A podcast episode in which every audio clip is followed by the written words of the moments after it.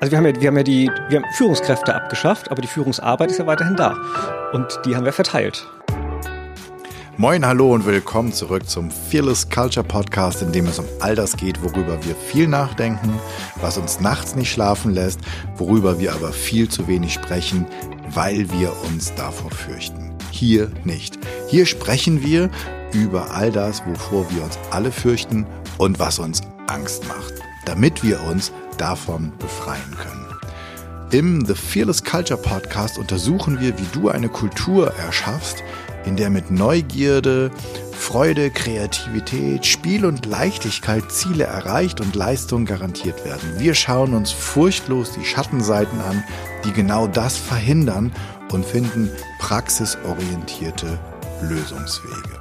Heute spreche ich mit Tim Walkins. Tim ist Informatiker, Systems Engineer und Autor verschiedenster Fachbücher zum Thema Modellierung und Vorgehensmodelle. Ich spreche mit ihm aber, weil er Vorstand der OSE Innovative Informatik EG ist.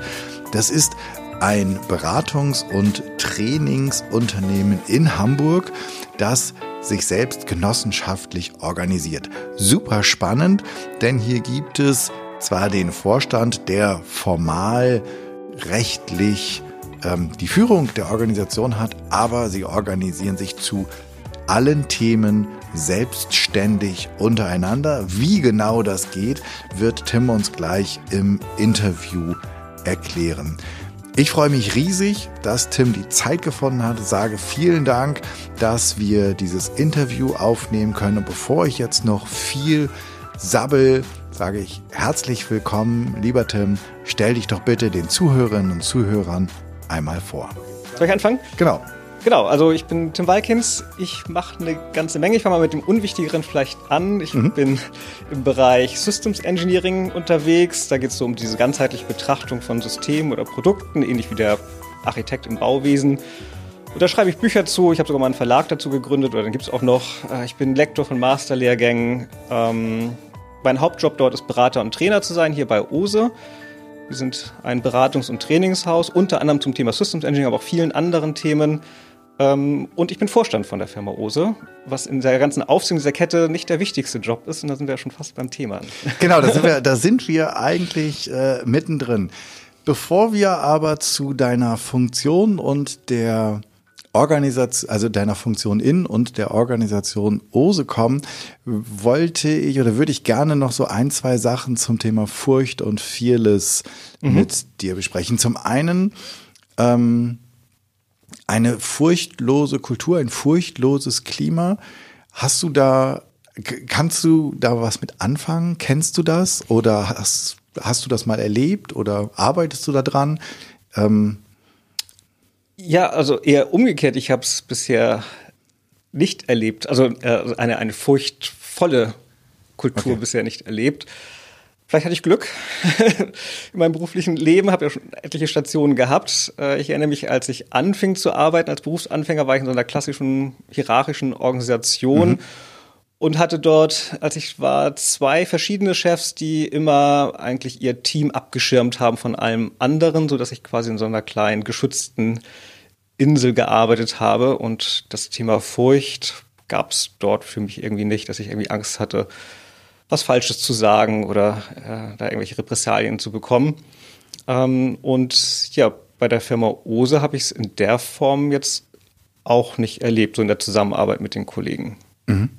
Wie ist das, wenn du, ähm, wenn du oder wenn ihr jetzt für oder mit Kunden zusammenarbeitet? Das mhm. ist ja auch so verstehe ich das, glaube ich, in, in eurer Beratungstätigkeit durchaus so, dass ihr für die Mitarbeitenden in den Unternehmen gerne Veränderungen mit im Koffer habt, dass ähm, Dinge ja. neu oder anders mhm. gemacht werden, vermeintlich irgendwann besser. Mhm. Erlebt ihr dort ähm, hm, Furcht, Zurückhaltung, Angst, ähm, ja, durchaus. Reserviertheit?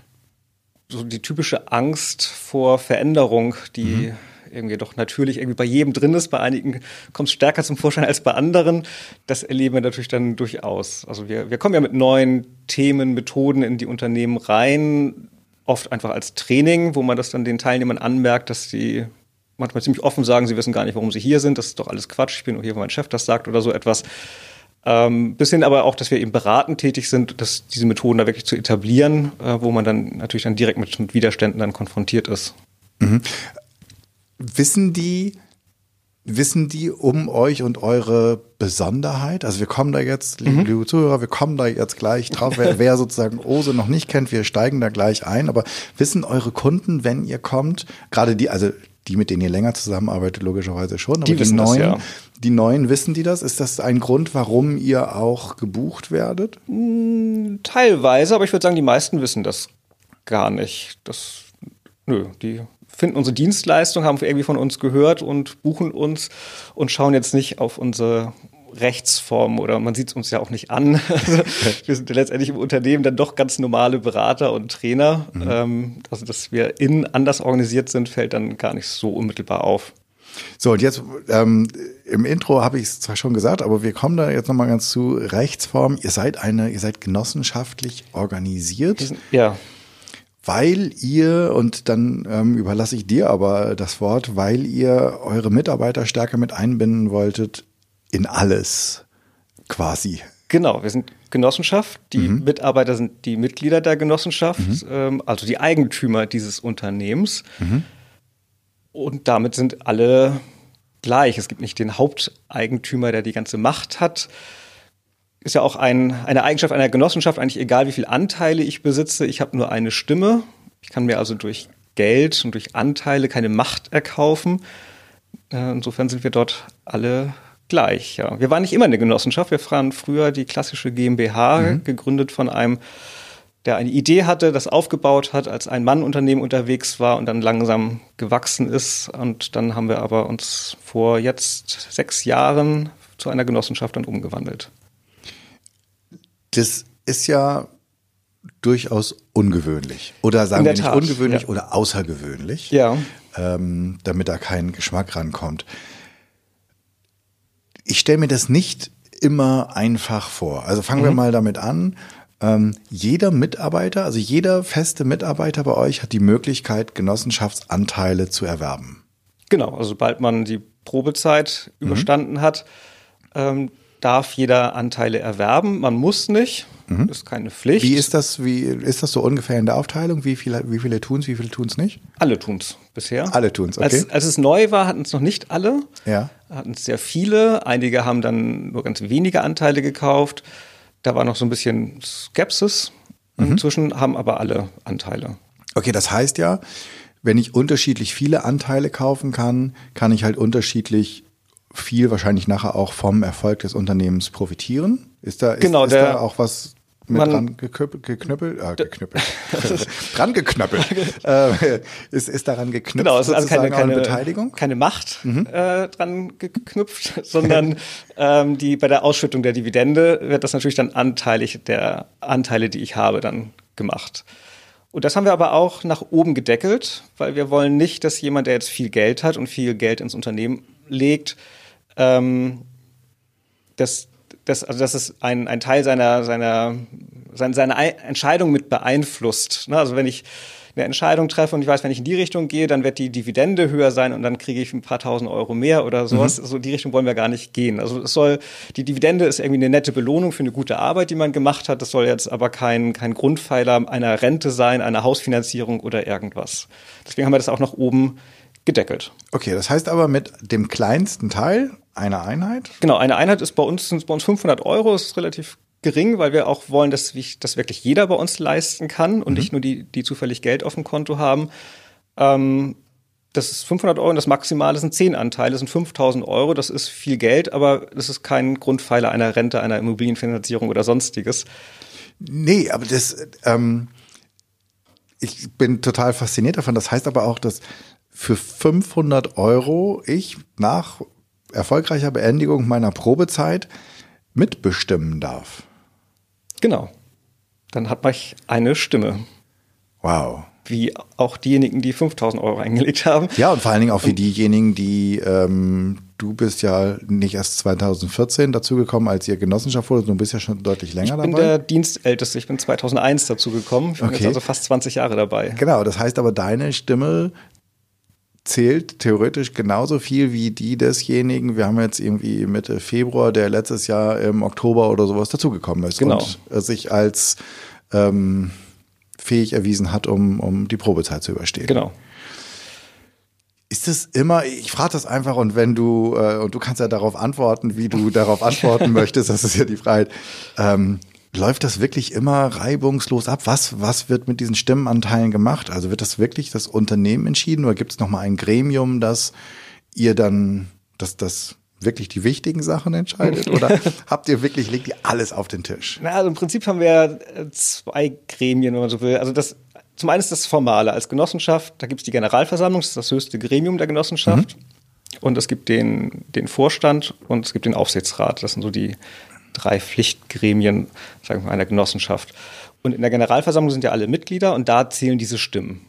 Und aus der Generalversammlung halten wir viele Entscheidungen aber raus. Also da sind wirklich nur diese formalen Entscheidungen wie Höhe der Gewinnausschüttung, äh, die Wahlen natürlich von Vorständen, Aufsichtsräten und solche Sachen kommen da rein. Ansonsten entscheiden wir ähm, außerhalb dieser Generalversammlung, das sind eigentlich diese Entscheidungen, die sonst in einer, ich sag mal, in einer normalen Genossenschaft vielleicht der Vorstand einfach entscheidet. Der Vorstand hat relativ viel Macht in einer Genossenschaft, sogar mehr als ein, ein Geschäftsführer einer GmbH. Weil der Geschäftsführer muss hören, was die Gesellschafter sagen. Der Vorstand einer Genossenschaft darf einfach entscheiden. Der kann natürlich ziemlich schnell wieder abgewählt werden. ähm, aber das machen wir halt nicht, sondern wir entscheiden die unternehmensweiten Entscheidungen im sogenannten Plenum und da sind auch eben alle Mitarbeiter mit drin und da haben wir eigene Entscheidungsverfahren, die dann wieder unabhängig sind auch von meinem formalen Anteil, den ich jetzt in der Genossenschaft habe. Okay, da ist dann wieder äh, ein Mann, eine Frau, eine Stimme. Genau. Okay, und Dann haben wir aber nicht die, also in der, in der Generalversammlung sind wir auch ein bisschen gebunden an, an das Genossenschaftsgesetz und da finden zum Beispiel Entscheidungen ja dann demokratisch statt. Also da gibt es was wie Satzungsänderungen, müssen ja mit zwei Drittel Mehrheit und solche Geschichten. Kennt man ja auch aus Vereinen, solche Regelungen. Und diese, diese Entscheidungsverfahren wollen wir eigentlich im Unternehmen gar nicht haben. Ähm, nehmen wir mal einfach die einfache Mehrheit. Im schlimmsten Fall sind 51 dafür und 49 dagegen. Ähm, das ist keine gute Entscheidung, wenn man das dann macht. Dann hat man 49 Gegner, selbst wenn sie nicht bewusst dagegen arbeiten, wenn sie doch unbewusst das nicht unterstützen. Ähm, das wird nicht gut funktionieren. Wir haben andere Entscheidungsverfahren. Okay, klingt spannend. Gibt es da irgendwas, was du als Beispiel benennen kannst? Für eine Entscheidung? Ja, für eine Entscheidung vielleicht auch irgendwas, was schwierig ist. Also ich, wir, wir kommen ja noch darauf, dass ihr sogar über die Gehälter irgendwie gemeinschaftlich entscheidet. Ähm, aber gibt es, äh, gibt es davon abgesehen Sachen, die in den letzten Jahren vielleicht irgendwo gesagt, wow, da haben wir echt dran gerungen. Auf eurer Webseite sagt ihr auch, das Ganze hat ähm, Tränen, Schweiß und ähm, Arbeit gekostet. Ja. Also ich stelle mir das natürlich erstmal in so einer, ja weiß ich nicht, ich bin Soziologe, in so einer Sozialromantik ähm, geht mein Herz die ganze Zeit auf. Äh, wohl wissend, sozusagen der kleine Realist im Hinterkopf, dass da wahrscheinlich eine ganze Menge dranhängt und wahrscheinlich auch eine ganze Menge Runden gedreht werden. Hast du da ein Beispiel für, wo ähm, der Sozialromantiker in mir jetzt gleich ein bisschen enttäuscht wird? Also die, der, der, das härteste Thema ist sicherlich das Thema Gehalt. Da kommt alles zusammen. Sowohl die natürlich sehr persönlichen Interessen der einzelnen Mitarbeiter. Natürlich hat, würde ich sagen, jeder das Interesse, möglichst viel Gehalt zu haben. Also mehr geht immer, weniger gar nicht so. Ähm, da kommt man natürlich dann zusammen, aber auch dahin, dass man natürlich dann auf den Punkt bringen muss, was will man eigentlich belohnen im Unternehmen, was sind eigentlich unsere Werte, da kommt man zum Wertethema, also da hängt ganz, ganz, ganz viel dran, das ist so ein recht, so ein recht zentrales Thema. Und zum Beispiel über die Art und Weise, wie wir Gehaltserhöhungen geben, also, also ein Gehaltserhöhungsmodell, das Verfahren, wie wir das machen, darüber stimmen wir dann im Plenum ab. Das ist zum Beispiel kein Thema, was in die Generalversammlung gehört. Das ist kein genossenschaftliches Thema der Generalversammlung. Das würde in einer normalen Genossenschaft auch der Vorstand einfach entscheiden, sagen wir, ja, es gibt der Vorstand die Gehaltserhöhung, der entscheidet, wer was kriegt. Heißt das, dass ihr die Parameter für Gehaltserhöhung, Gehaltsausschüttung, dass ihr die verändert im Plenum? Ja, also das Verfahren, wie wir das machen, das entscheiden wir im Plenum und wir haben schon einige Verfahren auch durchgemacht. Was wir in der Generalversammlung wieder entscheiden, das ist dann auch mehr die unternehmerische Entscheidung, wie viel Geld wollen wir eigentlich in Gehaltserhöhung reinstecken. Also dieser, der gesamte Topf, was sind wir bereit, ähm, an Gehaltserhöhung zu geben. Weil das ist eine wichtige unternehmerische Entscheidung, das ist ein gewisses Risiko, was man da eingeht. Das ist ja nicht nur in dem aktuellen Jahr, wo man das Geld dann los wird, sondern auch für alle zukünftigen Jahre ähm, quasi diese Gehaltserhöhung ja dann zu zahlen hat. Da, da wird über diesen Topf entschieden. Aber wie wir den dann verteilen, das ähm, bestimmt dann ein Modell. Mhm. Und über das Modell entscheiden wir dann im Plenum. Okay, das, das, das, das, was ich ähm, verstanden habe, ähm, auch als ich ein bisschen über euch oder zu euch gelesen habe, ist, dass es ja ähm, bei nicht nur bei der Gehaltserhöhung, sondern allgemein, allgemein beim Gehalt so ein bisschen darum geht, wie glaub, was glaube ich, wie viel ich verdienen möchte und dann entscheiden all meine Kollegen auch dazu, wie mhm. viel wie viel Wert ich beigetragen habe und wie viel das in ähm, Euro bedeutet. Stimmt das? Ja, im Prinzip schon, genau. Also ich, die Geschichte des Gehaltserhöhungsmodells kann ich ja mal auf die Schnelle erzählen. Ja, ja super ist. gerne. Also wir waren früher eine GmbH. Mhm. Äh, am Ende waren wir drei Geschäftsführer und wir haben über die Gehaltserhöhung entschieden. Ganz klassisch. Ne? Haben mhm. uns dann die Mitarbeiter angeguckt und dann ja, so entschieden.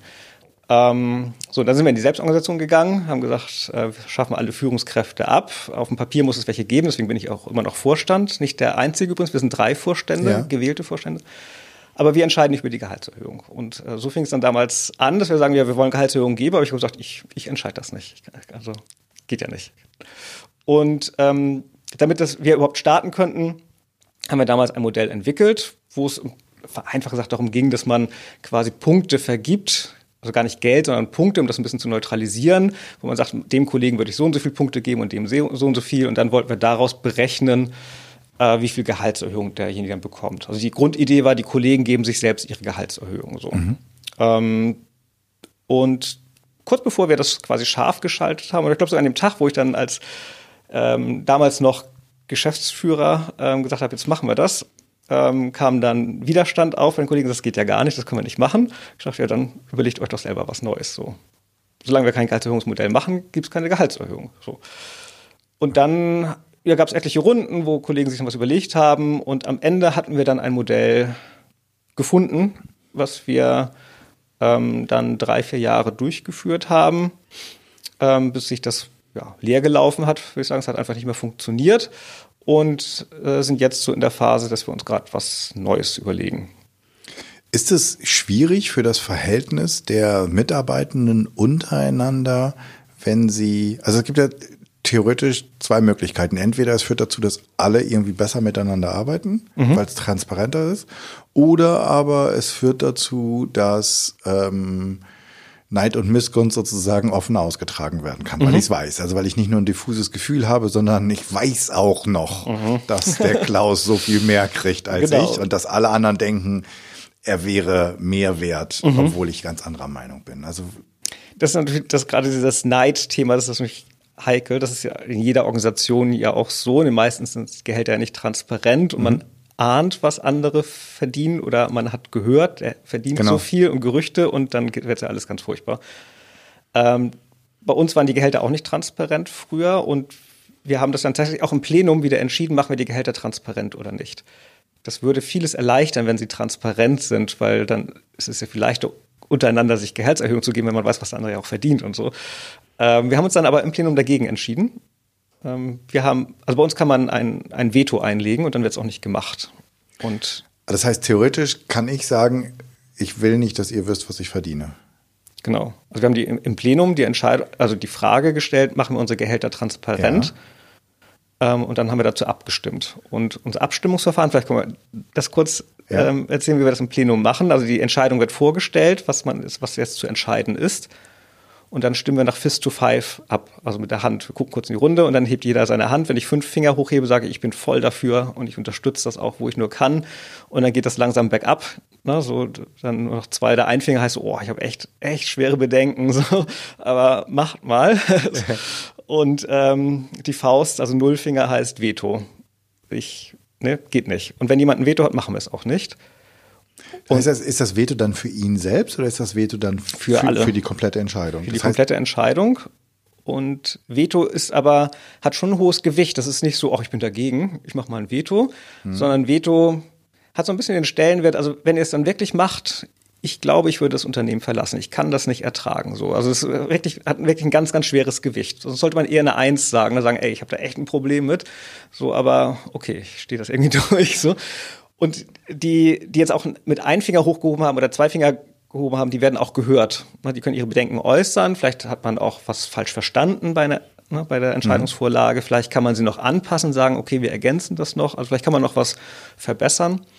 Ähm, aber am Ende ähm, zählt nur halt das letztendlich das, das Veto. Und wenn jemand ein Veto hat, ist derjenige aber in der Verpflichtung, ähm, eine Alternative zu erarbeiten oder dafür zu sorgen, dass eine erarbeitet wird. Derjenige muss das nicht die geniale Idee haben und sagen, ja, das müssen wir doch so machen, aber die Verantwortung liegt dann schon dort, ähm, Okay, da, da sind wir. Da sind Wobei wir. bei so einer Entscheidung wie Gehälter transparent machen mhm. oder nicht, da braucht es jetzt keine Alternative, weil das ist so eine Ja-Nein-Entscheidung. Genau. Ne? Aber wenn ja. man jetzt sagt, äh, wir suchen ein neues Gehaltserhöhungsmodell und da gibt es ein Veto für einen Vorschlag, dann ist ja die Alternative, wir haben keins. Mhm. Also dann wäre derjenige ähm, verantwortlich dafür zu sorgen, dass ein neues Modell erarbeitet wird. Und da sind wir mitten in einer Fearless Culture. Wie häufig werden denn bei euch ähm, Vetos vergeben? Oder ist die, ist der Vorprozess, also ist der Vorprozess zu der Entscheidungsfindung so lang und transparent und gut kommuniziert, dass es quasi, dass wenn es zur Entscheidung kommt, eigentlich jeder das Thema schon einmal gekaut hat? Nö, das würde ich nicht sagen. Also man könnte den Vorprozess, der ist nicht fest definiert. Ähm, den könnte man sicherlich häufiger auch verbessern, also dass mehr kommuniziert wird. Mhm. Und wir haben durchaus schon Vetos gehabt. Und ich würde sagen, im Nachhinein auch, das war auch immer gut. Also das sind ja auch Entscheidungen, die, mh, mm, also sie blockieren das Unternehmen nicht. So, wir, wir kommen da nicht irgendwie ein, in, in ein Risiko rein. Also nehmen wir das Gehaltserhöhungsmodell, naja, dann gibt's halt gerade keins. So, wir, wir hatten das zum Beispiel, wir hatten ein Gehalts, neues Gehaltserhöhungsmodell entwickelt nachdem das alte leer gelaufen war. Und da gab es dann ein Veto dagegen. Da hat eine Gruppe sich darum gekümmert, ähm, eine, eine Adaption davon zu machen. Das wurde vorgeschlagen und das kam auch nicht durch. Und wir hatten aber trotzdem alle den Wunsch, doch Gehaltserhöhungen zu vergeben. Und dann haben wir so ein, so ein Standardverfahren gemacht, so ein Gießkannenprinzip, dann kriegen halt alle gleich viel. Okay. So. Aber das ist kein echtes, also das kann man auch eine Weile fahren, das Modell, ne? aber das ist unser aktuelles Modell. Äh, aber schöner wäre es natürlich schon irgendwie ein differenzierteres zu haben. Ja ne, das ist natürlich auch so ein bisschen, gerade wenn alle Kollegen, stelle ich mir zumindest vor, wenn alle Kollegen involviert sind, ist es ja auch sowas wie so eine kollektive Anerkennung, wenn ich mhm. dann was da aus dem Topf kriege oder was ich aus dem Topf kriege, oder? Ja. Doch, eigentlich schon, ja genau. Wobei ähm, das natürlich dann, also wenn man jetzt ein, ein Modell hat, was mhm. die Gehaltserhöhung nicht, nicht im Gießkannenprinzip alle gleich verteilt, sondern unterschiedlich, dann dann werden halt kriegen, werden einige mehr belohnt als andere. Genau. Und da kommt also die Frage, warum? Also was ist denn, was, was belohnen wir denn? Genau, aber da ihr gesagt habt, oder da, da du gerade erzählt hast, sozusagen, es gibt bis auf den Vorstand auch nicht wirklich Hierarchien bei euch, es sind alle gleich. Genau. Bis ja, auf Vorstand wahrscheinlich in den, in den Projekten nachher gibt es wahrscheinlich einen Projektleiter oder äh, einen Master oder was auch immer, oder nicht? Nee, eigentlich nicht. Und Vorstand würde ich jetzt auch nicht als, als eine höhere Hierarchiestufe sehen. Ja. Also es ist auch gleich. Aber wie organisiert ihr die Arbeit und auch die Arbeit, die, die getan werden muss? Also die, die nicht, also wer, wer klopft irgendjemanden auf die Finger, ja. wenn, was weiß ich, äh, jetzt zum dritten Mal die Akquisepräsentation echt schleppend läuft oder ähm, irgendwas erstellt worden soll, wo keiner Bock drauf hat, aber irgendjemand hat einen Finger gehoben. Also mhm.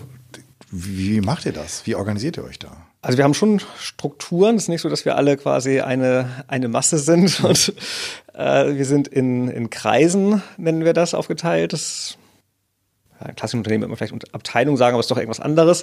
Und ein Kreis ist verantwortlich für einen bestimmten Aufgabenbereich, der relativ klar definiert ist. Und die Mitglieder dieses Kreises, die das ist auch fest benannt, es ist kein Kommen und Gehen, sondern man weiß, wer, wer dort Mitglied ist, mhm. die können dann über diese Aufgaben auch wieder völlig frei entscheiden. Und habe ich mich freiwillig zu dem Kreis bekannt, benannt oder werde ich in diesen Kreis berufen? Ähm, ne, eigentlich ist man da freiwillig drin. Ich überlege, also wenn wir jetzt, wir haben zum Beispiel einen Marketingkreis bei uns, sind für unsere Marketingaufgaben zuständig, unsere mhm. Webseite und solche Dinge. Und wenn wir jetzt dort einen neuen Mitarbeiter einstellen würden zum Thema Marketing, landet derjenige natürlich automatisch im Marketingkreis und nicht im in einem anderen Kreis, IT-Kreis, die für die IT-Struktur zuständig ist, ja. was ja dann keinen Sinn machen würde. Insofern wird man schon irgendwie da reinberufen mhm. dann. So, aber, und der Kreis entscheidet über seine Mitglieder auch selber. Also man kriegt nicht jemanden in einen Kreis reingesetzt, den man gar nicht haben möchte. Okay, also die können auch sagen, nö, mit dem Jan besser nicht. Genau, das könnte sein, ja. Okay. Dann wird es wahrscheinlich auch nicht als Marketingmitarbeiter eingestellt werden, weil ähm, auch Einstellen von neuen Kollegen macht bei uns nicht der Vorstand, sondern die zukünftigen Kollegen stellen Kollegen ein. Okay. Also wenn du jetzt dich als Marketingmitarbeiter bei uns bewerben würdest, mhm. würde der Marketingkreis darüber entscheiden, ob du derjenige bist oder nicht. Und wie, mit wie vielen Leuten sitze ich dann am Tisch? Oder, oder sagen die auch, komm, du führst das erste Gespräch?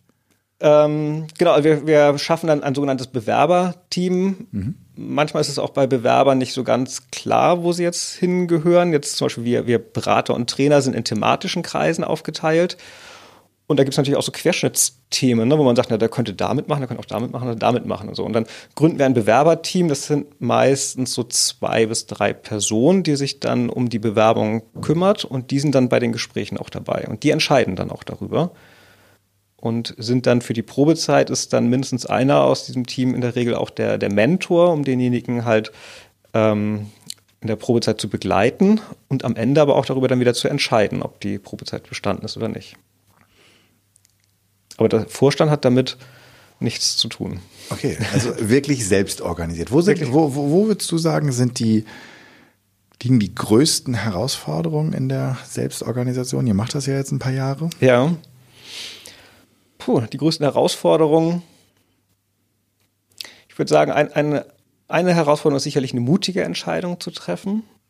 Mhm, also Oder nicht, auch unangenehme Entscheidungen zu treffen. Nicht den kleinsten gemeinsamen Nenner zu wählen, sondern wirklich aim high und mhm. dann da durchzugehen?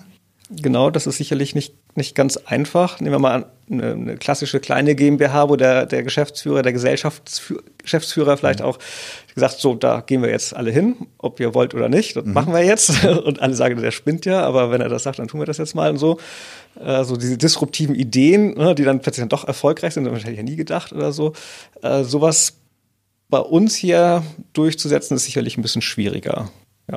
Okay, und wie geht ihr damit um? Ich meine, Disruption, Transformation, das sind ja alles Themen, die hier im Haus behandelt werden. Genau. Wo ihr andere äh, beratet. Mhm. äh, auf seinem eigenen, so für sich selbst kann man immer am schlechtesten gucken. Wie, wie, wie macht ihr das für euch selbst? Also bei den, ich sag mal, bei den positiv disruptiven ja. Ideen, sowas wie Digitalisierung oder so, mhm. ist bei uns intern ja auch ein Thema. Wir beraten das nach draußen, aber mhm. intern haben wir da auch Bedarf, besser zu sein. Ähm, das ist schon ein bisschen leichter, würde ich sagen. Da hängt es dann auch viel mit Vertrauen zusammen, dass dann Kollegen sagen, na, das ist irgendwie alles schräg oder ich, da hätte ich Sorge und das kann doch gar nicht gehen. Und ne, man sieht ja dann bei solchen Veränderungen immer viele Probleme. Ähm, aber da gibt es dann auch viel Vertrauen und sagt, okay, ihr, ihr macht das schon so. Ähm, schwieriger ist natürlich bei unangenehmen Themen, wenn es dann auch so geht, da ist ein Kollege, der müsste eigentlich mal vielleicht nicht mehr Kollege sein. Super, wir kommen irgendwie automatisch zu den, zu den, zu den guten Themen. Ja. ja. Äh, das ist nicht bei uns, würde ich sagen, nicht so ganz gelöst. Äh, zum Glück hatten wir das Problem nicht. Also bisher. Ihr habt das noch nie gehabt, das Problem? Nein, dass ihr einen nee. jemanden an Bord hattet, wo ihr dachtet, der muss dann irgendwann wieder von Bord gehen? Nee, ich überlege gerade, ob das schon während der Genossenschaftszeit mal war, aber ich glaube, das war eher davor in der Zeit, dass Kollegen die Probezeit nicht geschafft haben. Ja. Wo man gemerkt hat, nee, das, das passt jetzt irgendwie nicht. Ähm, aber sonst, nee, kann mich nicht, nicht erinnern. Also wir haben Fluktuation, weil Kollegen von sich aus gehen. Mhm. Hast du eine Idee, was die Gründe sind? Weil eigentlich hört sich das ja bis jetzt noch so an. Also ich vermute, nach dem Podcast gibt es einige Bewerbungen. ähm, als, gerne, gerne. als wären wir äh, in einem ziemlich guten Raum, Rahmen oder ja. Klima. Ähm, warum gehen die Leute? Ich meine, sie dürfen mitbestimmen, selbstbestimmen. Ist das. Nee, sag mal, bevor ich eine Idee ja. in den Raum werfe. Ja, gute Frage. Ich will nicht gerade, wer, wer jetzt alles gegangen ist, seit wir Genossenschaft sind, mhm. ähm, fallen mir gar nicht so viele ein. Und da würde ich sagen, einfach gegangen, um nochmal wieder was Neues zu machen. Also gar nicht so ein Weg von, ich muss hier weg, ja. sondern irgendwie hinzu. Ne? Ich will wo irgendwo was anderes mal ausprobieren. Mhm. Und in der Vergangenheit, also als wir noch GmbH waren, da hatten wir übrigens auch schon diese Kultur. Also wir hatten ja schon dann Geschäftsführer und die letztendlich entschieden haben und so, aber die Mitarbeiter hatten schon immer ein starkes Mitbestimmungsrecht und Gestaltungsmöglichkeiten des Unternehmens. Das hat es schon immer so gegeben. Das ist ja. so die, die grundlegende Kultur, die unser Gründer uns eigentlich mit in die Wiege gelegt hat. So. Ähm, und da hatten wir schon immer so dieses Phänomen, dass ähm, neue Mitarbeiter, wenn die dann so, gerade bei den Beratern und Trainern, wenn die irgendwie so fünf, sechs Jahre bei uns waren, dann gekündigt haben, weil sie in die Selbstständigkeit wollten. Also noch irgendwie so ein bisschen so dieser, dieser Lust nach Freiheit. Mhm. Aber sie wollten ja irgendwie auch nicht weg. Also viele sind dann selbstständig geworden und dann Partner, Kooperationspartner von uns. Ah, okay. Einige geben für heute, also die vor zehn Jahren gekündigt haben, sind heute noch ähm, für uns Trainer so, also sind irgendwie raus, um selbstständig zu werden, aber trotzdem immer irgendwie noch da. Also, äh, und das war auch eine, mit einer der Idee, die Genossenschaft auch zu machen, das zu ermöglichen. Also wir haben auch bei uns zwei sogenannte selbstständige Mitglieder, die sind Mitglieder der Genossenschaft, aber nicht Angestellte. Und okay. äh, ein, ah ja, so, so gesehen hat das ein Kollege auch gemacht. Also ein selbstständiges Mitglied ist von außen gekommen, war von vornherein selbstständig. Mhm. Und aber eins war ein ehemaliger angestelltes Mitglied und ist jetzt in die Selbstständigkeit gegangen, aber weiterhin Mitglied der Genossenschaft. Okay, spannend. Ähm, hast du schon mal gehört, dass Mitarbeitende bzw. Mitglieder der Genossenschaft auch sagen, dass es schon eine Herausforderung ist, schwierig ist, die Verantwortung mitzutragen, wahrscheinlich ja auch in einem gewissen Maß kleinteilig zu denken, was man vielleicht in der Gesellschaft ja auch nicht tut. Das mhm. stelle ich mir, stelle ich mir zumindest vor, ist die Kehrseite, dass wenn ich in ganz normalen äh, als GmbH organisierten Strukturen arbeite, dann gibt es die Hierarchie, die manchmal ein bisschen doof ist, die mhm. aber auch dazu führt, dass ich vielleicht mir um viele Dinge einfach nie Gedanken machen muss. Also ich muss mir sowas im Plenum nie anhören und äh, kann ja eher in meinem Saft weiterkochen. Gibt es das ja. als Feedback? Das ist doch, das gibt's Durchaus. Also wir haben zunächst haben wir nicht alle Entscheidungen ja im Plenum, sondern im Plenum sind nur die unternehmensweiten mhm. Themen. Ähm, wenn es jetzt ein Thema ist, was nur das Marketing betrifft, dann entscheidet der Marketingkreis und so weiter. Äh, also die kleinteiligen Sachen tauchen da jetzt nicht auf. Ähm, aber bleiben wir, gehen wir mal wieder zum, zum Gehaltserhöhungsmodell. Na, wenn ein Mitarbeiter sagt, dass ich will natürlich Gehaltserhöhungen haben, aber ich finde es eigentlich ganz bequem, wenn mein Chef das macht und den kenne ich gut und den, ja. den lade ich vorher mal zum Bier ein und dann regeln wir das schon und so. Mhm. Ähm, und jetzt muss ich mir selbst Gedanken drüber machen, wie man das dann so macht. Äh, das ist natürlich schon anstrengend. So und kann mir gut vorstellen, dass nicht jeder da begeistert drüber ist. Und das Gehaltserhöhungsmodell ist bei uns schon ein großes Thema und da kommt auch wieder Stimmung, oh, muss das dann so ein großes Thema sein? Also was stecken wir da an Zeit rein, ein Gehaltserhöhungsmodell zu entwickeln, was uns das kostet, das hätte man schon wieder in Gehaltserhöhung stecken können, das Geld. äh, also das, das hört man schon. So. Okay. Aber ich glaube nicht. Äh, natürlich klagt man drüber, aber ist dann am Ende doch froh, also die, also darüber entscheiden zu können, also wie das funktioniert und die, die Transparenz, also auch wenn wir haben ja keine Gehaltstransparenz, aber die, trotzdem die Transparenz, wie Gehälter ähm, verteilt werden, das ist ja klar. Und da, da gibt es jetzt keinen, halt nicht im stillen Kämmerlein wird da nicht entschieden, wer, wer mehr kriegt. Ne? Sonst kennt man es im Unternehmen, der Mensch, ist der zum Chef gegangen, die haben sich eine Stunde unterhalten und angeschrien und dann geht er mit dem Grinsen wieder raus, der hat bestimmt wieder mehr gekriegt oder so. Ne? Also ja. diese, diese, Geschichten, das gibt's ja gar nicht, weil das, das geht bei uns nicht. Wie, mir, mir fällt gerade noch die, die, die Frage ein, ähm, wie geht ihr mit Fehlern und Misserfolgen um? Weil das stelle ich mir halt auch anders vor mhm. als in einem traditionellen Unternehmen. Da verbocke ich was, mhm. keine Ahnung, ein Projekt, ein Auftrag, eine Präsentation, ein Akquisetermin.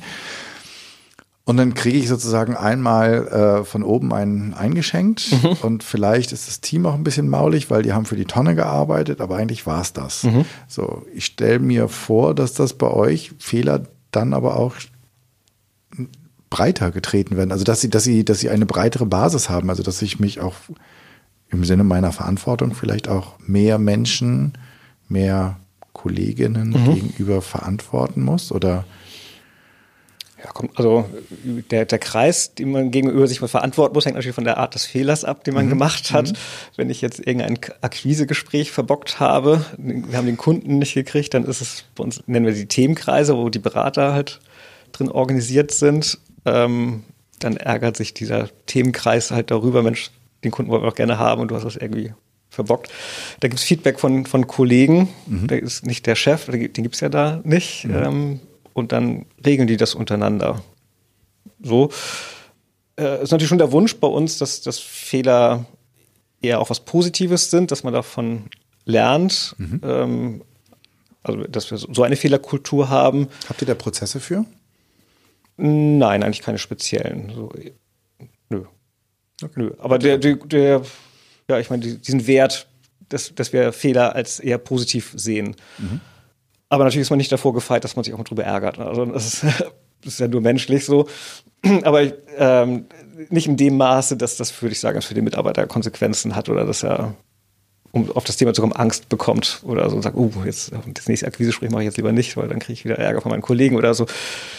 Glaube ja, ich, ich, nicht. Also, wenn ich mir das vorstelle, ich bin halt, also in, in dem klassischen Unternehmen, zumindest so wie, wie ich, als ich noch äh, angestellt gearbeitet habe, ich hab, musste sozusagen immer nur einem gegenüber Rechenschaft mhm. ablegen. Das dem Team nicht. Und ich stelle mir das schon unterschiedlich vor, ob da jetzt einer sitzt, den ich zur Not auch irgendwie doof finden kann, weil mhm. das ist ja mein Chef, das ist ja, ne? Äh, oder meine Chefin. Oder aber ich habe eigentlich einen Kreis von Gleichgesinnten, ähm, deren Wertschätzung mir natürlich auch sehr viel bedeutet. Ja. Und ich vor die treten muss und sagen muss, pff, Kolleginnen, Kollegen, das war leider nichts.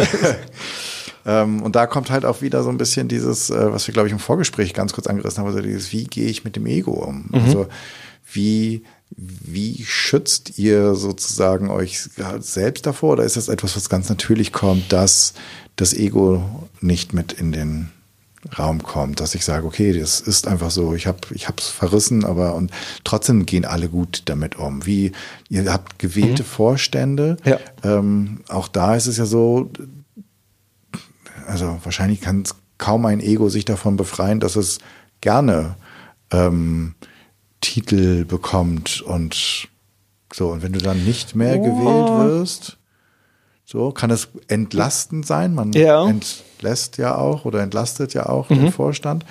Ähm, spielt es, habt ihr so mit dem Thema Ego, ist das bei euch gar nicht Thema oder wird das nivelliert dadurch, dass das alles so partnerschaftlich geregelt wird?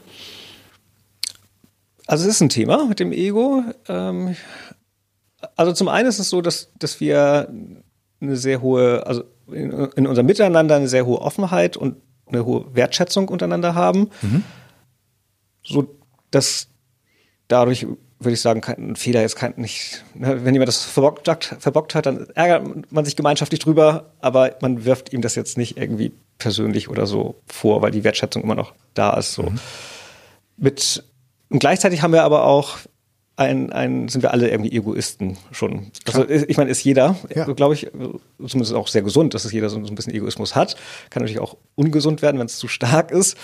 Aber wir sind eben ja auch alle Berater und Trainer und wir sind typischerweise alleine beim Kunden. Mhm. Äh, wir werden selten als Team beauftragt, sondern man ist alleine dort und das, dadurch ist man natürlich auch ein, ein Ego. Also ich bin alleine beim Kunden, muss mich alleine dort profilieren, ne, muss da der drei Tage lang denen was beibringen, habe den Anspruch, dass ich das gut mache und so. Das führt natürlich zu einem höheren Egoismus so.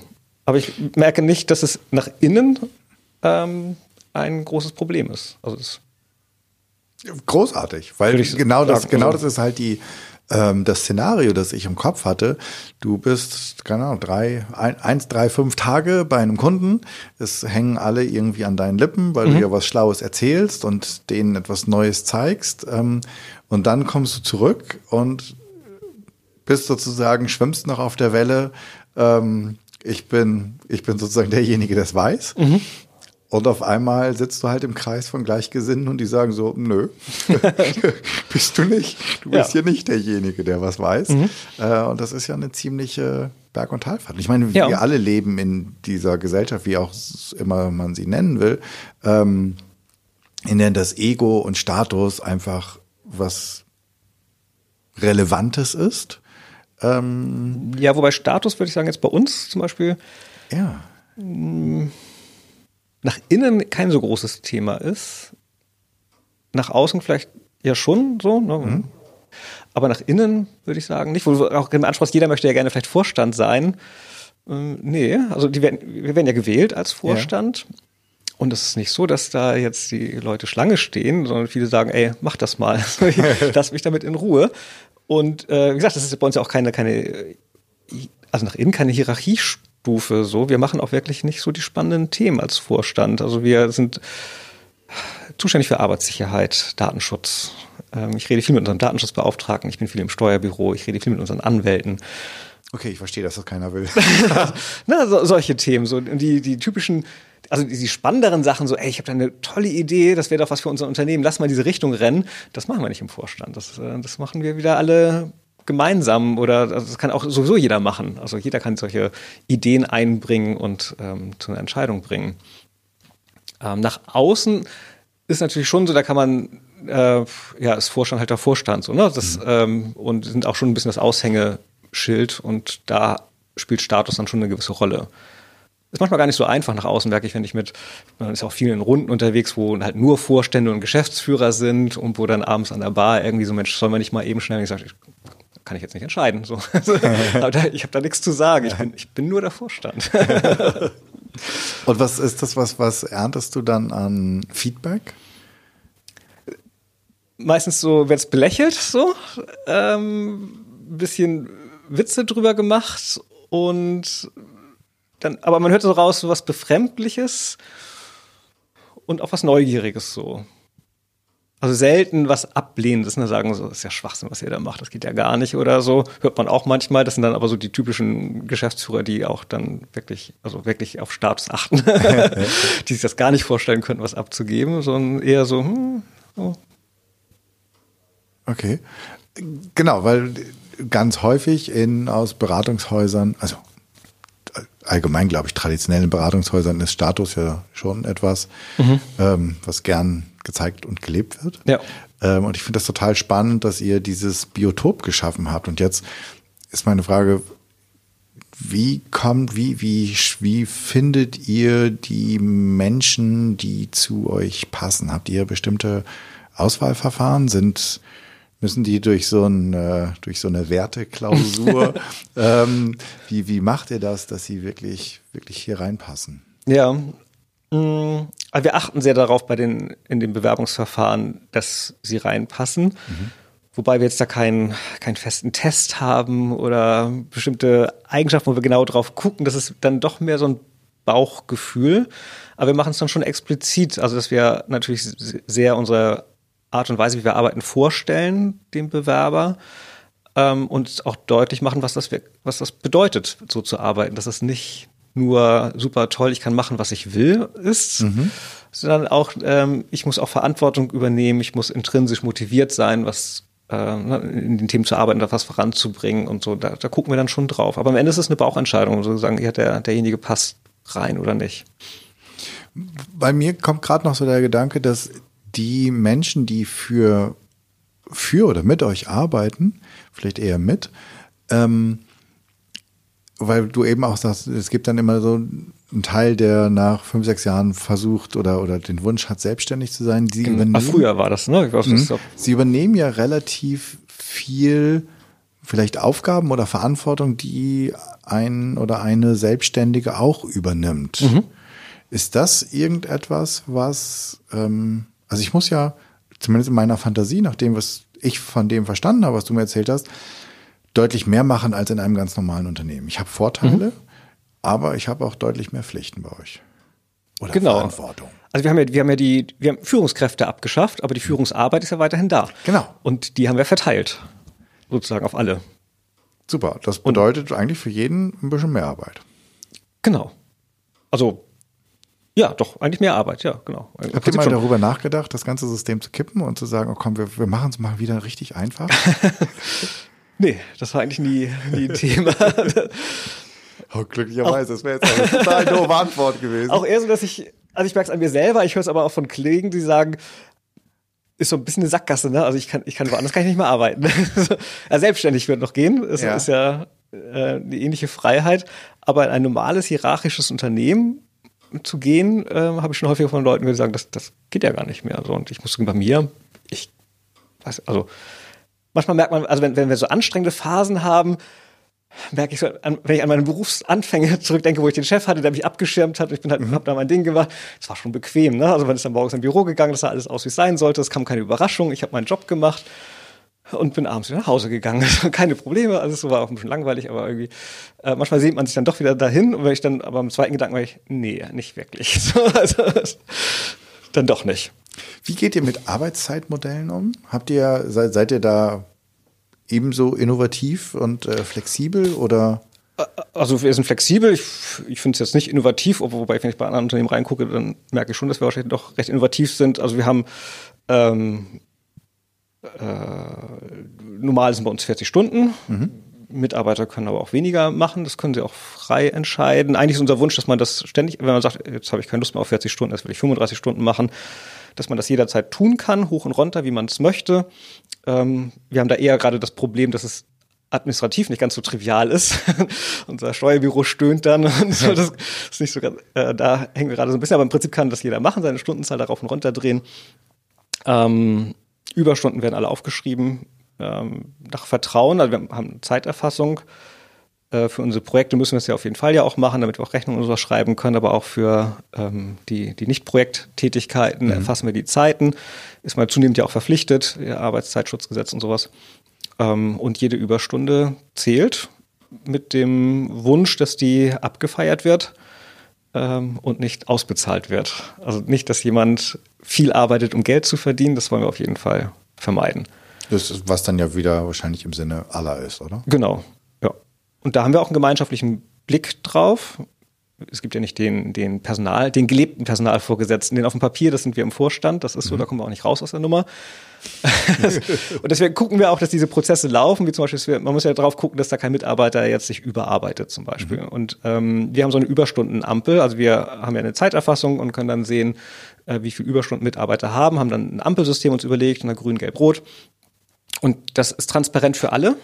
Also das veröffentlichen okay. wir regelmäßig intern ähm, in, in, unserem Intranet, wo jeder sehen kann, wie die Kollegen gerade stehen, wodurch dann auch natürlich so ein, so ein kollegiales Coaching stattfindet, man sagt, Mensch, der, der arbeitet immer mehr und dann gehen Kollegen auch auf Kollegen zu und sagen, kann ich irgendwie unterstützen, woran liegt es dann und so, das, das klappt schon ganz gut. Ähm, und wir gehen, kommen natürlich auch der Verpflichtung nach, wenn die Überstunden zu hoch sind, dann führen wir auch als Vorstand, dann wirklich als formaler Personalvorgesetzter wird ein Gespräch geführt, dass wir schauen, wie kommt man von diesem Berg wieder runter, woran liegt es. So. Aber ja, also so gehen wir mit, mit unseren Arbeitszeiten um. Wir haben keine festen Büro, also ja, wir, wir haben vorne natürlich, am Telefon müssen wir erreichbar sein, insofern haben wir schon feste Bürozeiten, aber wie sich die Mitarbeiter organisieren, ähm, ist dann auch völlig egal. Wenn man jetzt keine Termine hat, kann man kommen und gehen, wann man möchte. Okay. Wir müssen gleich unbedingt sagen, ähm, wie man, also wie man mit dir in Kontakt kommt und wahrscheinlich auch sozusagen, wo man die Bewerbung abwirft. Ich überlege mir auch gleich, wenn ich äh, nach Hause gehe, ob ich nicht nochmal meinen Lebenslauf auffrische. ähm, genau, die, das wollte ich, äh, bevor, bevor wir dann vielleicht auch ähm, so langsam zum Schluss kommen, meine Frage, habt ihr schon mal Unternehmen gehabt oder beraten, die ihr im Bereich, was weiß ich, IT-Systeme, irgendwas beraten habt, die gesagt haben, okay, habt ihr auch noch einen Tipp, wie wir sowas ähnliches machen, wie ihr macht? Also, wo Unternehmen an euch rantreten, die sagen, das mit dem Genossenschaftsmodell ist spannend, wie macht ihr das? Also, werdet ihr da häufiger nachgefragt? Ja, ähm, also ich häufiger von, von partnerschaftlichen Unternehmen, wo wir, also die, die wir gar nicht, für die keine Kunden von uns sind, sondern die Marktbegleiter mhm. sind bei uns. Mhm. Mitbewerber haben wir eigentlich nicht wirklich, weil finde, jeder, der das Gleiche macht, ist eher ein Partner. Mhm. Da kann man lieber gemeinsam dran lernen, als äh, gegeneinander zu kämpfen. Ähm, und da gibt's schon dann welche, die immer auf uns zukommen und sagen, Mensch, da wollen wir eigentlich auch hin. Das ist ja schon ein allgemeiner Trend. Also es war sicherlich exotisch, dass wir es gemacht haben und wir sind sicherlich auch ein Exot, dass wir das schon so lange und konsequent machen. Ja. Aber es machen ja doch immer mehr Unternehmen, die dort hingehen und deswegen werden wir auch häufiger gefragt, wie macht ihr das denn? Und ähm, da berichten wir dann auch offen drüber und äh, unterstützen sie dann auch, äh, dort den Weg zu finden. Was es natürlich auch immer mehr gibt, unabhängig, dass das ganze, ganze Unternehmen selbst organisiert ist, sind die selbst organisierten Teams, mhm. ne, dass man in kleineren Einheiten selbst organisiert sind und dort geben wir unser Know-how auch weiter. Da haben wir sogar Trainings, Selbstorganisation to go heißt das, wo man eben so ein paar Methoden einfach mal lernt, wie man äh, zum Beispiel unser Abstimmungsverfahren und, und solche Geschichten. Oder okay ähm, großes Thema war früher bei uns auch schon immer, dass man in großen Runden saß. Wenn wir intern uns getroffen haben zu Workshops, dann saßen wir da mit 30, 35 Leuten im großen Kreis und zwei Leute haben sich die Köpfe heiß geredet. Der Rest saß so, Mensch, kann das nicht mal aufhören und so. ähm, und von solchen Formaten wollten wir weg. Aber wie kann man trotzdem aber in einer großen Runde Themen besprechen, ohne dass das so ausartet? Ne? okay, der, der, der, ein kurzer Tipp dazu. Wie mache ich's? Wir haben Diskussionsmarktplatz, heißt das, machen wir alle zwei Wochen. Ähm, jeder kann Thema einreichen, wird kurz priorisiert. Mhm. Ähm, und die, mit den wichtigsten fangen wir an. Geht genau eineinhalb Stunden das Format. Nach einem Stunden ist aus. Die letzten Themen fallen einfach runter, waren ja nicht wichtig. Also wird nichts verlängert. Ähm, dann hat jeder für sein Thema acht Minuten Zeit, das vorzustellen. Manchmal ist es auch nur eine Vorstellung oder so. Dann gibt es noch zwei Minuten Verlängerung, um ähm, zu diskutieren vielleicht. Da läuft auch ein Timer. Äh, wenn die zwei Minuten um sind, guckt der Moderator kurz in die Runde und wir geben Handzeichen, Daumen hoch, Daumen runter oder neutral, ich will weitermachen oder hör auf mit dem Thema. Äh, und wenn die Mehrheit nicht mehr möchte, dann wird das Thema abgebrochen, egal was das ist. Also egal, ob es gerade geht, dass einer sagt, ich war letzte Woche auf Konferenz, das war super, ich möchte davon berichten, oder ich habe hier einen Vorschlag für ein neues Gehaltserhöhungsmodell, das ist alles in demselben Verfahren. Und das läuft super. Okay. Das geht zack, zack, zack, zack, geht, geht das durch. Und ja, wenn es ums Gehaltserhöhungsmodell geht, wenn irgendwann die alle Finger runter sind, dann will die Mehrheit darüber jetzt nicht reden und dann ist es eben kein Thema. Ja. So, jetzt musst du uns ganz dringend erzählen, wo finden wir dich? Äh, wie treten wir mit dir in Kontakt? Egal, ob wir den Lebenslauf abgeben wollen, ähm, um äh, Teil dieser, äh, dieser Gemeinschaft zu werden oder aber Tipps haben für ähm, den Teil, wie organisiere ich mein Unternehmen oder meine Organisation etwas äh, mehr in der Selbstorganisation. Ja, also uns findet man am ehesten im Internet. Mhm. ose.de, ganz einfach zu finden. Mit Doppel-O? Mit Doppel-O, genau. Ja. Ähm, und da findet man auch die entsprechenden Kontaktadressen. Mich selbst findet man eigentlich, ja, LinkedIn, Xing, die üblichen Verdächtigen. Die moderneren Sachen, ich bin auch schon ein bisschen älter, so Instagram, da bin ich noch nicht. Das, doch, da bin ich jetzt auch, aber das ist noch leer. Fange ich jetzt gerade an, das zu lernen. Ähm, aber da bin ich überall offen. Okay, kommt Anfragen alles. zu nehmen, egal was es ist, kannst du mir mal kurz helfen. Ich gebe mir mal einen Tipp. Ich versuche da immer allen zu helfen, zu antworten, so gut es geht.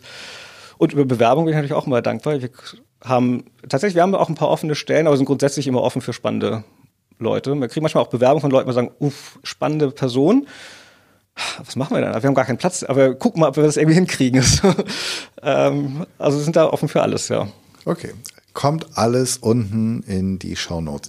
Habe ich, bevor wir so die letzten Abschlussfragen, habe ich irgendwas vergessen zu fragen, wo du, als ich dich gebeten habe zum Interview zum mhm. Thema Fearless Culture, wo du gedacht hast, ja, darüber müssen wir reden. Gibt es da irgendwas, was ich ausgelassen habe?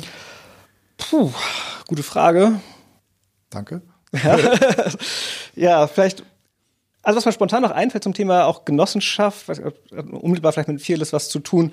Ähm, eine Genossenschaft dient ja seinen, seinen Mitgliedern. Ne? Das war das bei uns auch interessant. Also eigentlich haben wir immer das Gefühl, wir sind ja Dienstleister, wir dienen ja unseren Kunden, mhm. aber die Genossenschaft als Zweck dient seinen Mitgliedern. Und der Zweck unserer Genossenschaft ist, dass wir jede einzelne Person hier sich beruflich entfalten kann. Also ähm, vereinfacht gesagt, unser Zweck ist, dass alle glücklich sind und sich gut entwickeln. Das, dafür sind wir dich, da. Du wirst dich vor Bewerbungen nicht retten können. und da gucken wir auch drauf, wenn jemand eine coole Idee hat und sagt, das ist für mich echt wichtig, das zu machen, wenn, wenn sich das, das rechnet. Mhm. Ähm, wir sind ja nun auch kein, kein Wohltätigkeitsverein durch Spenden finanziert. Aber wenn sich das rechnet, ja, dann macht das doch. Also wir gucken jetzt nicht so, oh, da muss aber jetzt mindestens so viel Rendite rauskommen. Sondern, dann, ne, also, ähm, und der andere wichtige Punkt ist, wo wir auch gerade noch hängen, äh, ist so ein bisschen die, also das ist ein schwieriges Thema, finde ich, bei einer Selbstorganisation, das habe ich auch schon von anderen gehört, ist eine, eine gute Vision zu haben. Die fehlt uns nämlich zum Beispiel. Also wir haben natürlich eine Vision, dass wir ein tolles Unternehmen sein wollen und, und so. Aber diese Vision, Vision, die so, die greifbar ist und die Kraft hat, wo alle hinwollen. So Elon Musk hat ja als Beispiel genommen, im Jahr 2025 will ich auf dem Mars sein. Ne? Das ist irgendwie eine Vision, wo die, die hat, kann Kraft haben ne? und ist so greifbar. Ähm, und sowas fehlt uns zum Beispiel. Das ist ein Thema, wo wir gerade dran sind, dran zu arbeiten. Das, okay. Ähm, Ihr seid ja also jetzt noch nicht auf dem Mars, aber was waren das? 14.000 Trainings und 4.500 genau, Kunden. Also das ist ja durchaus auch schon was da. Ähm wir machen da richtig viel und man kann natürlich dann immer in die Richtung denken, wir wollen das besonders toll machen und unseren Kunden helfen. Wollen wir ja auch und sowas. Mhm. Aber das sind nicht diese Visionen, die, die, so dieses eine Ziel, wo man darauf hinarbeitet. Ne? Das, und da sind wir dann vielleicht auch wieder zu viele Egoisten. wenn man jeden fragt, dann zeigen die Richtungen doch in viele verschiedene Richtungen. ich würde jetzt sagen, es wird ein Visionskreis gegründet, oder? Ja, also wir sind tatsächlich gerade dabei, auch zu überlegen, wie, wie was, da was zu finden. Was, ja, und ich kenne es auch von anderen Selbstorganisationen, dass sie damit kämpfen. Ja, weil es natürlich viele sind, die in die Vision mit, aber dann kann sie vielleicht auch besonders kräftig werden. Genau. Wenn man sie gefunden Genau, vielleicht braucht man ja auch gar keine, aber das ist gerade so. Ja, ich glaube, das ist schon nicht schlecht. so eine Vision. Also wir funktionieren ja schon, also es war schon immer ein OSE-Thema. Wir hatten noch nie so richtig eine Vision, eine greifbare mhm. und uns gibt es seit 20 Jahren und sind also. Okay, also hat es ja, hat's ja so funktioniert. Und vielleicht ist die Frage ist ja, ob ihr nicht schon eine Vision seid. Genau. Ähm, ja, man ist selbst die Vision vielleicht. Mit, mit dem, was ihr tut. Welches Buch würdest du ähm, den Zuhörerinnen und Zuhörern empfehlen? Das, also ich, ich linke gerne irgendwie zu deinen Büchern. ähm, wir haben, die haben wir jetzt gar nicht gestrichen, weil das irgendwie null Thema dieses Podcasts ist. Da ist es halt super, nee. super Technik, ja. ähm, IT-lastig, Systeme. Gibt es irgend so ein, so ein Buch über Genossenschaften, über selbstorganisierte Arbeit, was du immer mal wieder hervornimmst oder was du gerne gelesen hast? Hast du eine Idee? Ehrlich gesagt, nein. Also ich, okay. äh, ich habe geahnt, dass die Frage kommt. und natürlich gibt es in dem Umfeld viele Bücher, so die Grundlagen, Werke über Soziokratie und sowas. Und die sind, sind auch, finde ich, gut, aber würde ich jetzt nicht sagen, oh, das muss man gelesen haben oder so. Das ist so das große Buch. Was mir spontan einfiel, war äh, auch wieder bezogen Fearless, ähm, was bei mir, also äh, das ist eine ganz andere Ebene. Das ist dieses Buch 10, ähm, 10 Milliarden von Stephen Emmett heißt er, glaube ich. Hat okay. er vor fünf Jahren geschrieben, ähm, wo er die, die Probleme der Menschheit beschreibt. Ein Problem ist, dass wir auf 10 Milliarden Menschen zurennen. Und er ähm, basiert das auf, auf Fakten. Ne? Er sagt nur, das sind die Fakten und das, so wird das passieren, wenn es so weitergeht. Und das hebt das, also das, das setzt es in so eine andere Relation, wo ich dann merke, ach, die Angst zu haben, jetzt irgendwie innerhalb des Unternehmens jenes und dieses zu machen, das ist eigentlich Pipifax gegen das, was uns als, als Menschheit da bevorsteht. Ähm, und ich bin, ich war schon immer recht gelassen, aber dadurch bin ich noch ein Tick gelassener geworden. Okay. ich denke, ja, das, das wird schon alles gut auf der Ebene. Okay. Angst müssen wir ganz woanders haben. Kommt auch in die Shownotes. ähm, wenn ich eine Bühne hätte und ich würde 100 Menschen einladen, vor denen du sprechen könntest. Mhm. Ähm, zweigeteilte Frage. Worüber würdest du gerne sprechen möchten und was für Menschen soll ich einladen? Also ein, Thema, aber das passt wahrscheinlich nicht dazu, ist natürlich mein, Fachthema, da rede ich am liebsten drüber. und dann sitzen dort Ingenieure. Ähm, jetzt bezogen auf das Thema, was wir, wo wir gerade was ist, was ist das Thema, was dich fachlich umtreibt? Jetzt mal so runtergebrochen, dass es fast jeder verstehen kann? So, das Kernthema ist, dass modellbasiertes Systems Engineering, also die, wie, wie Produkte, ein, ein Auto, ein Flugzeug, was auch immer, Medizingerät entwickelt werden auf der, der Systemebene, also die ganzheitliche Architektur. Das passiert heute in vielen Unternehmen noch mit PowerPoint und Word. Und dadurch, dass die Abhängigkeiten immer komplexer werden, passieren natürlich immer mehr Probleme. Und was ich vermittle zunehmend ist, dass man das in, mit Modellen macht, also die Daten quasi in einem strukturierten Format ablegen kann, auswertbar zu machen. Das okay. ist für viele eine sehr, sehr große Veränderung. Das ist äh, erstaunlich. Ich finde es immer so offensichtlich. Ich bin aber auch in dieser Modellwelt groß geworden. Ähm, das ist das, was ich, mich da vorantreibt, ja. Bezogen okay. auf das Thema Fearless, also ja. wenn du mich da einladen würdest, ich könnte vor 100 Leuten reden, würde ich, glaube ich, am ehesten die Geschichte von Ose erzählen. Ähm, so ein bisschen als, als Inspiration, was geht, was nicht. Ähm, und im Publikum wären Leute aus verschiedensten Organisationen, die dadurch inspiriert werden wollen, die was Neues machen wollen, die es umgestalten wollen. Okay, ich merke immer wieder, ich stelle die Frage ja nicht zum ersten Mal, ich muss irgendwann diese Bühne zimmern. Ja. ja.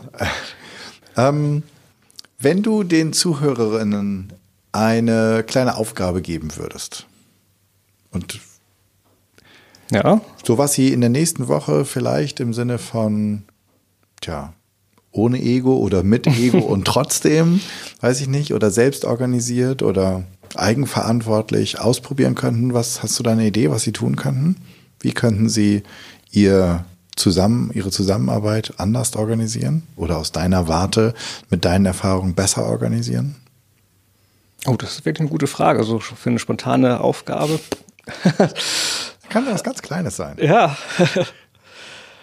Ich würde sagen, was, was wichtig ist, schon mal äh, mit Abstand auf das gucken, was man macht. Also das mal zu reflektieren ähm, und die, die Probleme, die man spürt, die man auf dem Flurfunk mit anderen teilt oder so, nochmal genauer zu beleuchten, was sind eigentlich die wahren Probleme, mit denen man wirklich gerade zu tun hat und was man auch wirklich ändern kann. Ich glaube, man kann auch in streng hierarchischen Unternehmen kann jeder Mitarbeiter vieles ähm, doch in die Hand nehmen und, und ändern. Okay, wie machst du das? Mit Abstand darauf gucken? Ja, sie versuchen sich dann daneben zu stellen und gucken, was mache ich hier eigentlich gerade? Was ist eigentlich wirklich das Problem? Warum belastet mich das? Warum habe ich Angst an der Stelle? Was steckt eigentlich wirklich dahinter? Ähm, das zu beleuchten. Liegt es daran, weil irgendein Kollege da doch Druck ausübt oder liegt es doch an mir selbst, dass ich da irgendwo ein Problem mit habe? Ähm, also versuchen wirklich von außen mal drauf zu schauen. Okay, ich glaube, dass das super wichtig ist. Ähm, ich, mir liegt jetzt, ich habe so einen kleinen Schalk im Nacken mehr. Ich will jetzt die ganze Zeit sagen. Und das kann man auch machen, wenn man nicht aus Nord Nordfriesland kommt ja. und ähm, keinen Deich hat, wo man sitzen kann, ohne dass einer vorbeikommt. Ähm, ich hoffe, du verzeihst meinen kleinen Schalk.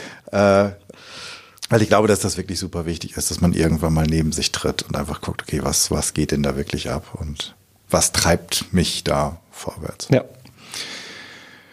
Ich sag vielen, vielen Dank. Ich finde das super spannend, was du uns alles berichtet hast, wie ihr das macht, für den Mut, den ihr das habt, das anders zu machen, für den Mut, den ihr das habt, fünf Jahre lang durchzuhalten.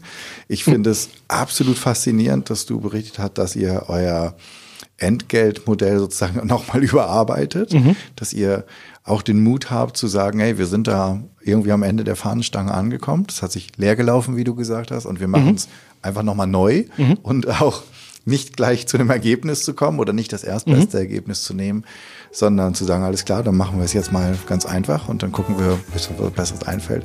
Fantastisch. Ähm, tausend Dank, dass du dir die Zeit genommen hast für dieses Interview. Ich glaube, wir haben heute alle unglaublich viel erfahren, wie visionär Organisationen arbeiten können und sich aufstellen können. Tausend Dank, Tim. Ja, vielen Dank für die Plattform, dass ich über Rose berichten durfte. Macht mir immer wieder Freude. Andere daran teilhaben zu können. Super ja. gerne. Dankeschön. Ja, danke.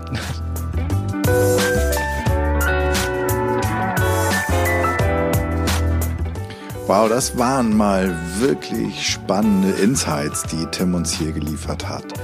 Vielen Dank fürs Zuhören. Ich hoffe, es hat dir gefallen, es hat dich neugierig gemacht und dich vielleicht inspiriert, einmal darüber nachzudenken, wie du deine Organisation noch optimieren kannst, wie du furchtloser werden kannst und eine Fearless Culture erschaffst. Ich freue mich über dein Feedback und Ideen, was ich noch machen könnte, was ich besser machen könnte. Für mich ist dieser Podcast ein absolutes Herzensthema und dein Feedback bedeutet mir wirklich sehr viel. Wenn du ein Thema hast, von dem du meinst, das müsste mal besprochen werden und du bist eine gute Ansprechpartnerin oder kennst eine oder einen, dann schreib mir doch bitte an podcast.janschleifer.com. Abonniere den Podcast auf iTunes, Spotify, Stitcher, wo auch immer du Podcast hörst. Und natürlich freue ich mich riesig über deine 5-Sterne-Rezension bei iTunes, denn damit wird der Kreis derer, die diesen Podcast hören können, noch größer und wir können alle zusammen etwas verändern und die Welt ein bisschen furchtloser machen. Ich hoffe, du bist bei der nächsten Episode wieder mit dabei. Bis dann, sei furchtlos, dein Jan.